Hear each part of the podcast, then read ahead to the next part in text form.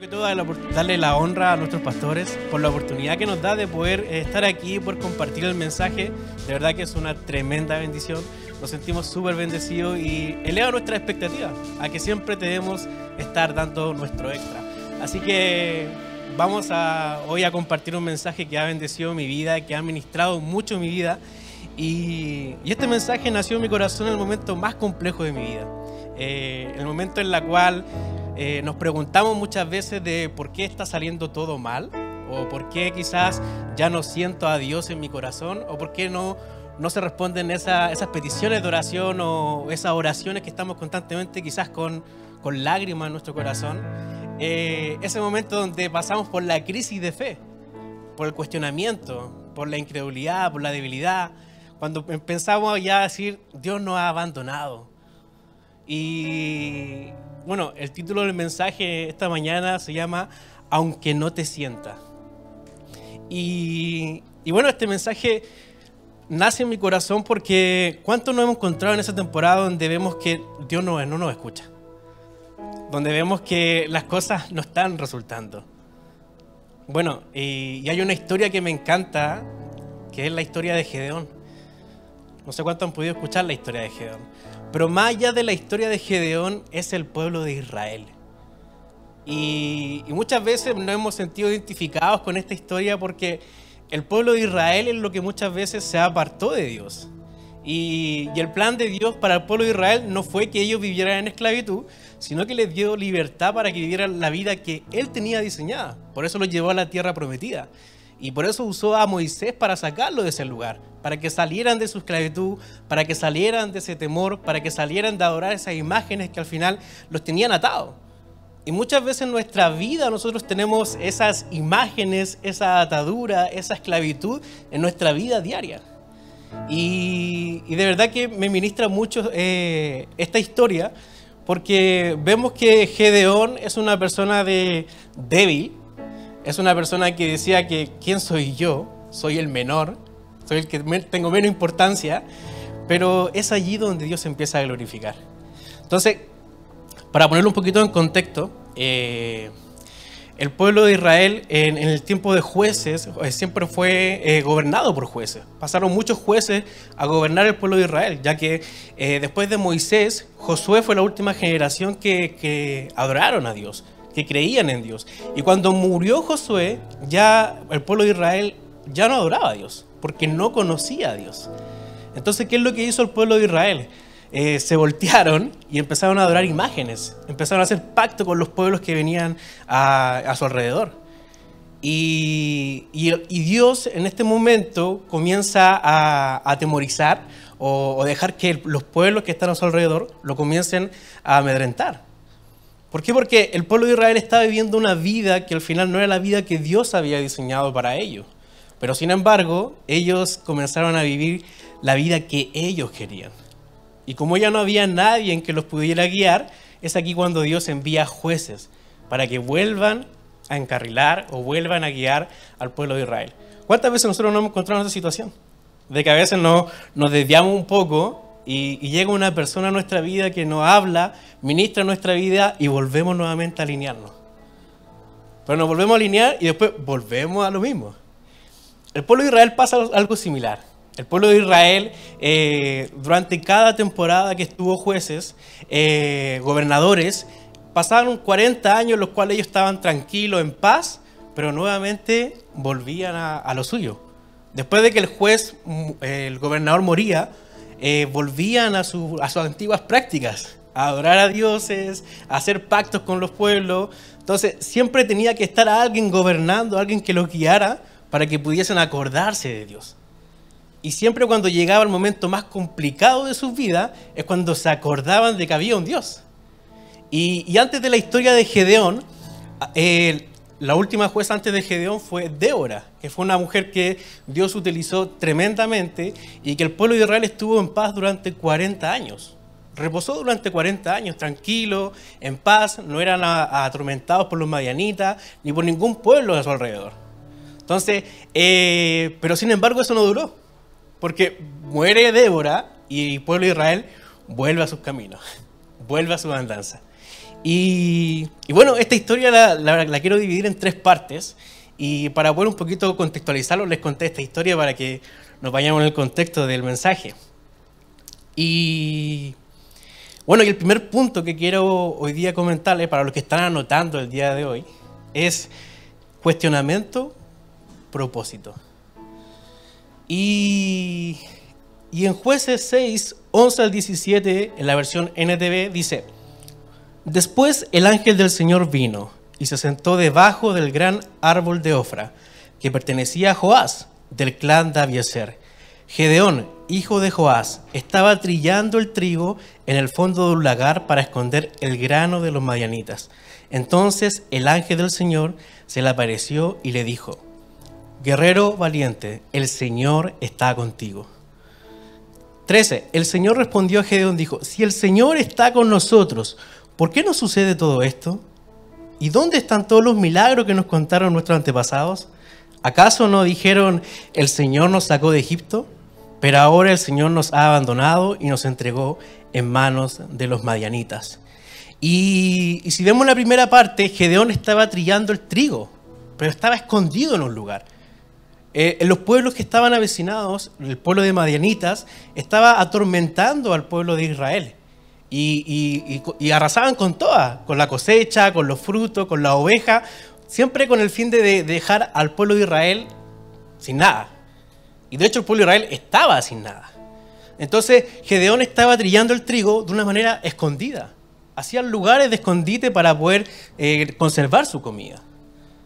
Pero estaban atemorizados, atormentados. ¿Y cuánto muchas veces nosotros nos hemos sentido en esa condición? Por las preocupaciones, por las deudas, por nuestras finanzas tal vez, o por un matrimonio que no está en muy buenas condiciones, o porque simplemente tenemos inseguridad en nuestra vida. Entonces eh, nos sentimos atormentados y estamos en nuestro escondite donde nadie nos ve, donde estamos tranquilos en nuestra zona de confort, pero volvemos a lo que el pueblo de Israel, eh, con el fin de que el pueblo de Israel saliera de Egipto, para ellos, es para que ellos no estuvieran con esclavitud.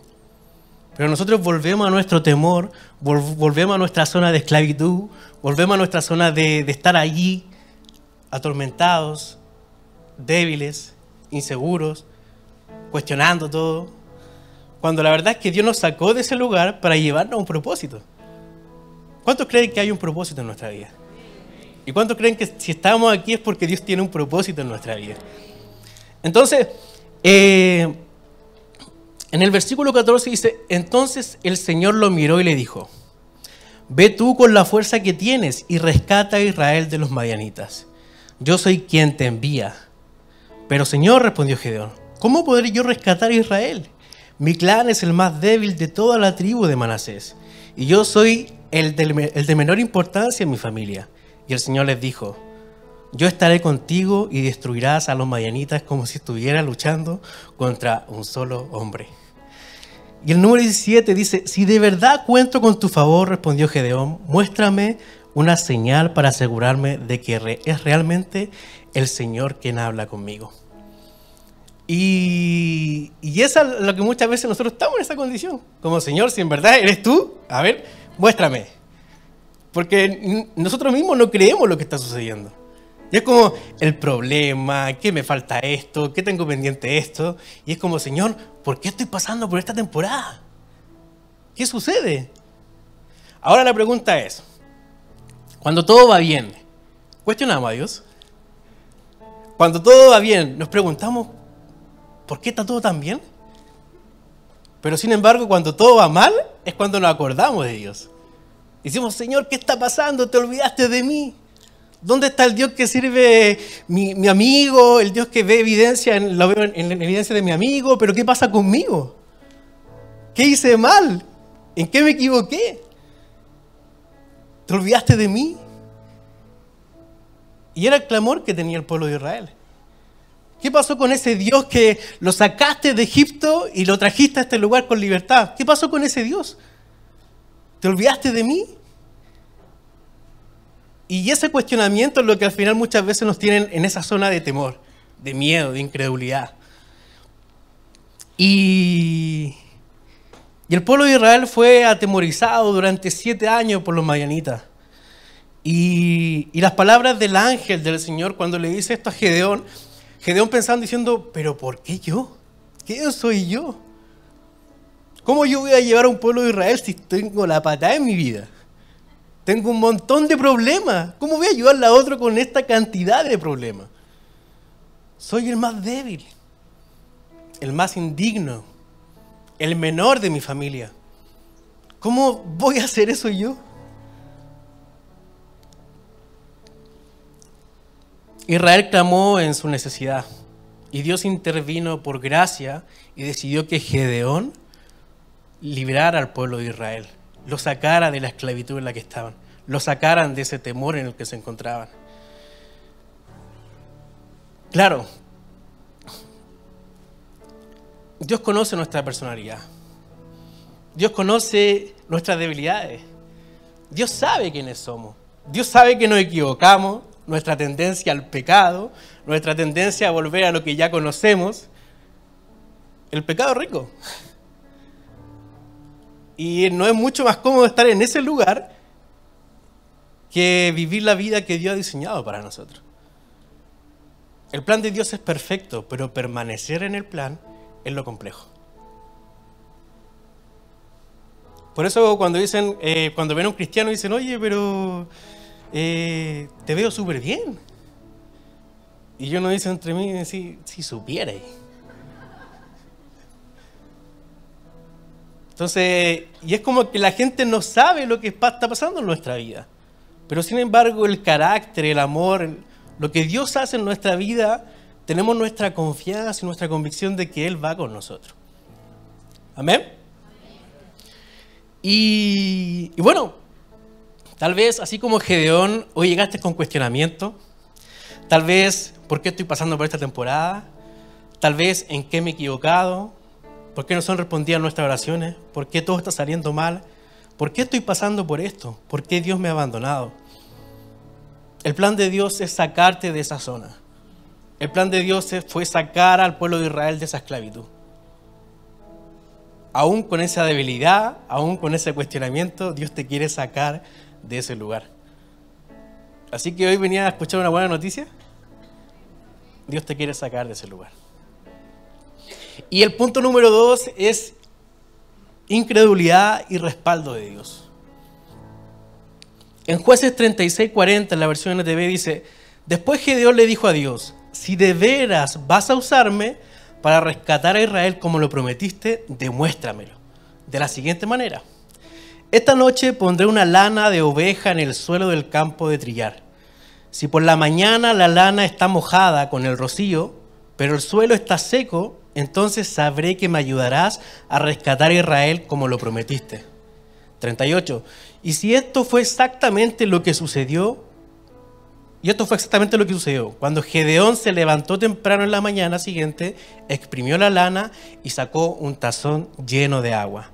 39. Luego Gedeón le dijo a Dios, por favor no te enojes conmigo, pero deja que te haga otra petición. Permíteme usar la lana para una prueba más. Esta vez que la lana se quede seca, mientras que el suelo alrededor esté mojado con el rocío. Así que esa noche Dios hizo lo que Gedeón le pidió. A la mañana siguiente la lana estaba seca, pero el suelo estaba cubierto de rocío. Cuando comenzamos a no sentir a Dios a nuestro lado, empezamos a pedir infinitas pruebas, infinitas eh, señales de que Dios, a ver, si en verdad esto va a suceder, por favor, dame una señal. O sea, quítame este problema por último. Pero siempre condicionamos a Dios para poder seguirle. Y, y hoy en día si estamos acá es porque Dios no nos ha condicionado nada.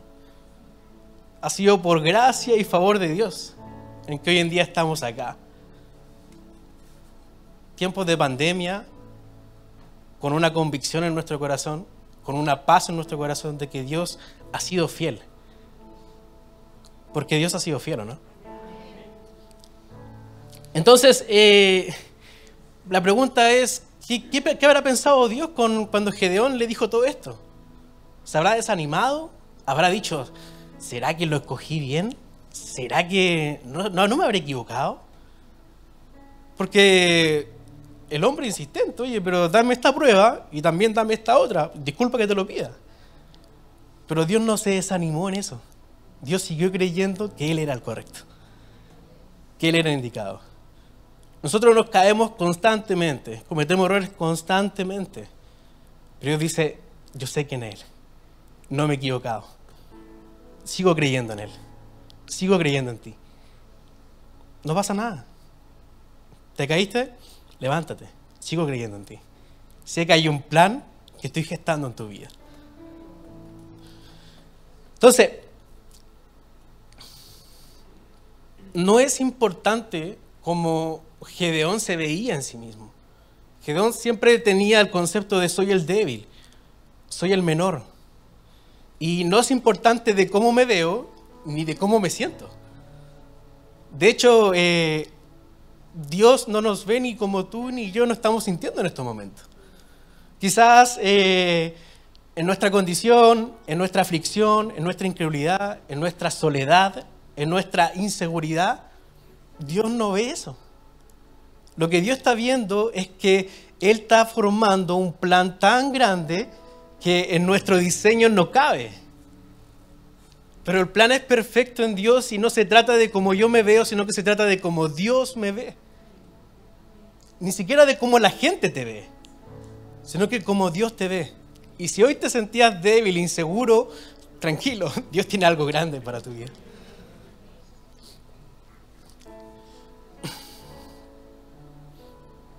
No se, no se trata de nuestra capacidad, no se trata de la capacidad de Gedeón, de la fuerza de Gedeón, no se trataba de eso.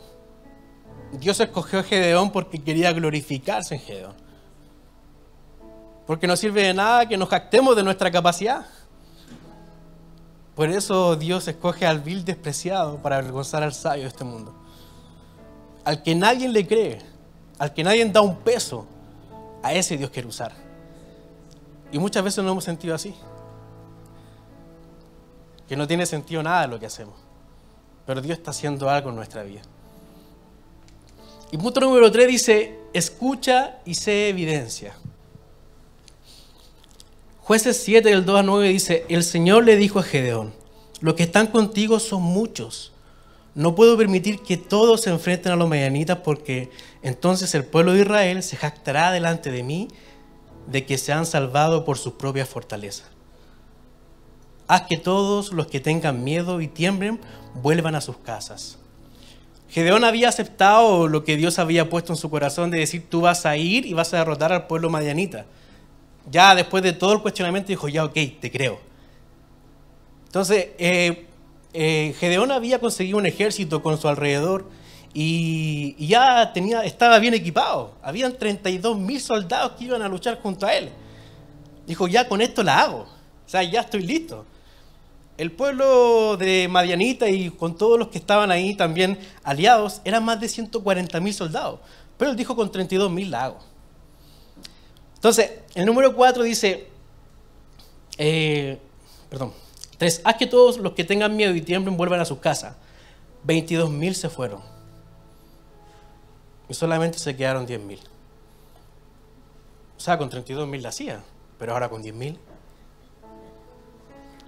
Ay, Señor. Pero el Señor le dijo a Gedeón, todavía son demasiados.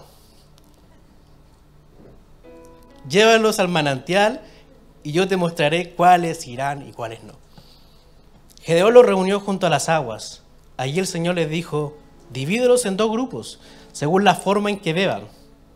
En el primer grupo estarán todos los que tomen el agua en sus manos y se la lleven a la boca y la laman como los perros. En el segundo grupo estarán los que se arrodillen y beban poniendo sus bocas en la corriente. 6. Solamente 300 hombres vivieron de bebieron de sus manos. Todos los demás pusieron la boca en el arroyo. Yo venceré a los madianitas con estos 300 hombres, dijo el Señor Gedeón. Envía a los demás a sus casas. Después Gedeón reunió todos los jarrones y trompetas del pueblo que tenían entre ellos. Envió a todos los hombres a sus casas, excepto a los 300. 300 contra 140 mil. O sea, nuestro raciocinio no puedo. Imposible. Pero es como decía, o sea, la idea es que nadie se jacte de sus capacidades, sino que el poder de Dios se glorificara en sus vidas. Dios quiere glorificarse en tu vida. No se trata de tus capacidades, de tus finanzas, de todo lo que tienes, sino que Dios quiere hacer algo mayor en esa debilidad. Y imagínate, o sea, Gedeón tiene que haber pensado, o sea, le dijo a todos que se fueran los que tuvieran temor. Lo sacó a todos, o sea, ¿qué líder hace eso? Nadie. Porque está fuera de lo raciocinio, de la humanidad, de lo que la gente podría decir, esto es lo correcto. Y, después de esto, que ya quedaron 300 personas, aún había cuestionamiento en el corazón de Gedeón. Y dijo, ¿cómo lo voy a hacer con 300? Y, y luego de eso, Dios envía a Gedeón para que vaya a espiar al pueblo de Madián. Y lo envía a espiar al pueblo de Madián y, encontró que unos soldados estaban hablando, donde uno hablaba de un sueño donde veía que un pan de cebada rodaba hasta el campamento de Madián y la golpeaba y la tienda caía. Esto no era otra cosa sino la espada de Gedeón, hijo de Joás, varón de Israel, exclamó el soldado madianita. Dios ha entregado en sus manos a los madianitas con todo el campamento. Los madianitas tenían temor de, lo que iba a pasar con el pueblo de Israel, de lo que estaba haciendo. Creían que eran muchos y Gedeón volvió con el pueblo de Israel, se levantaron y fueron solamente con antorchas y gritos al pueblo de Madián. Y ellos escucharon todos estos gritos, se asustaron y dijeron, viene Gedeón. Y entre ellos empezaron a luchar y salieron y al final terminaron corriendo.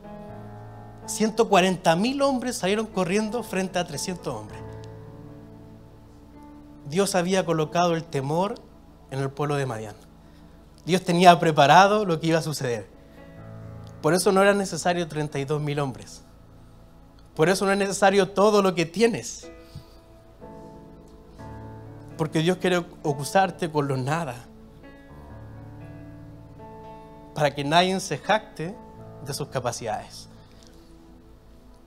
Y, la verdad es que escuchar la voz de Dios es una cosa, hacerla es otra. Podría Gedeón haber dicho, no, yo voy con los 32 mil. Pero al final no estoy creyendo en el que va conmigo. Gedeón sabía que Dios iba con él. Y fue obediente. Y se fueron los, los 22 mil. Se fueron los 10 mil. Quedaron 300 personas. 300 soldados obedientes. La fe es creer que Él sigue aquí aunque no lo sintamos. La fe es creer que aunque yo no sienta, aunque veo que todo está mal, Él sigue allí. Que aunque el mundo se me cae a pedazos, que es imposible que pueda ganar esta batalla, Él sigue allí. Él está allí. Y y Gedeón, a pesar de su reinado, al final del reinado de Gedeón, eh, él pecó de igual manera. Porque el pueblo de Israel empezó a llevarle oro a su vida y, eso provocó una jactancia. Y cambió su corazón. Murió Gedeón y el pueblo de Israel volvió a su andanza. Pero ¿saben qué? Eh, Gedeón está en el muro de los hombres de fe. Pero ¿cómo si él pecó? Pero él creyó. Se equivocó, pero siguió creyendo. Y en Hebreos 11, 32 al 34 dice, ¿cuánto más les tengo que decir? Se necesitaría demasiado tiempo para contarles acerca de la fe de Gedeón, de Barak, Sansón, Jefle, David, Samuel y todos los profetas. Por la fe de esas personas conquistaron, reinos, gobernaron con justicia y recibieron lo que Dios les había prometido. Cerraron bocas de leones, apagaron llamas de fuego y escaparon de morir a filos de espada. Su debilidad se convirtió en fortaleza. Llegaron a ser poderosos en batallas e hicieron huir a ejércitos enteros. En su debilidad está la fortaleza de Dios. Y, y quiero contarle una historia que yo creo que muchos lo han visto quizá en un video, que es la historia de un barbero y un cliente. Este cliente estaba con el barbero y comenzaron a conversar de diversos temas, hasta que llegaron al tema de Dios. Y, y el barbero le dijo, yo no creo que Dios exista. Y el cliente le dijo, pero ¿por qué? Porque si Dios existiera, no habría hambre, no habría pobreza, no estarían muriendo los niños, no habría tanta destrucción en la sociedad. Por eso Dios no existe. Y ya el cliente se levanta y se estaba retirando de, de la barbería. Y en eso, por afuera de la barbería pasa una persona chascona, con mucha barba, y él se devuelve. Y le dice, los barberos no existen. ¿Por qué? Porque si existieran los barberos, no habría tanto chascón. No habría tanta persona con tanta barba. Y el barbero le dice, lo que pasa es que los barberos existimos, yo estoy acá. El problema es que ellos no se han acercado a mí. Y, y si nosotros linkeamos nuestra vida, o sea, Dios no existe, sí existe. Él está ahí. Lo que pasa es que nosotros no salimos a su encuentro. Entonces, eh, no sé en qué condición llegaste hoy. No sé cuáles fueron los cuestionamientos que, que has pasado en tu vida. Pero hoy es el día para salir al encuentro de Dios. Hoy es el día para decir que, aunque no vea nada, Dios está conmigo. Aunque no, sienta, aunque no lo sienta, sé que Él está ahí. Si no, lo, si no lo siento es porque no me he acercado a Dios. Y hoy es un gran día para salir al encuentro de Dios. Y, y lo linkeamos, no es que Dios haya olvidado al pueblo de Israel, sino que Dios se olvidó de Israel. Dios siempre está ahí. No se olvida de ti, no se olvida de tu aflicción, de tu problema, de tu tristeza, de tu inseguridad. Él está ahí. Pero está esperando que tú te, acerques a Él, que vayas al encuentro a Él, para que Él pueda hablarte del plan que tiene con tu vida. Hay un plan contigo, iglesia. Pero que tu debilidad no te haga dudar de la existencia de Dios. Que tu debilidad no te haga retroceder. El pueblo de Israel retrocedía una y otra vez. Solamente necesitamos a Dios para ser victorioso. Frente a tu problema, frente a tu batalla, frente a tu dificultad, solo tienes que creer y salir al encuentro con Dios. Y me gustaría que ahí en tu lugar pudieras cerrar tu ojito. y piense un poco en, esa dificultad, en ese problema, en esa aflicción que te, que te trajo aquí hoy. Que te tiene con un corazón apretado, que te tiene muchas veces quizás llorando, no entendiendo del por qué otros viven mejor que yo, de por qué otros están mejor que yo, de por qué otros tienen evidencia y yo no.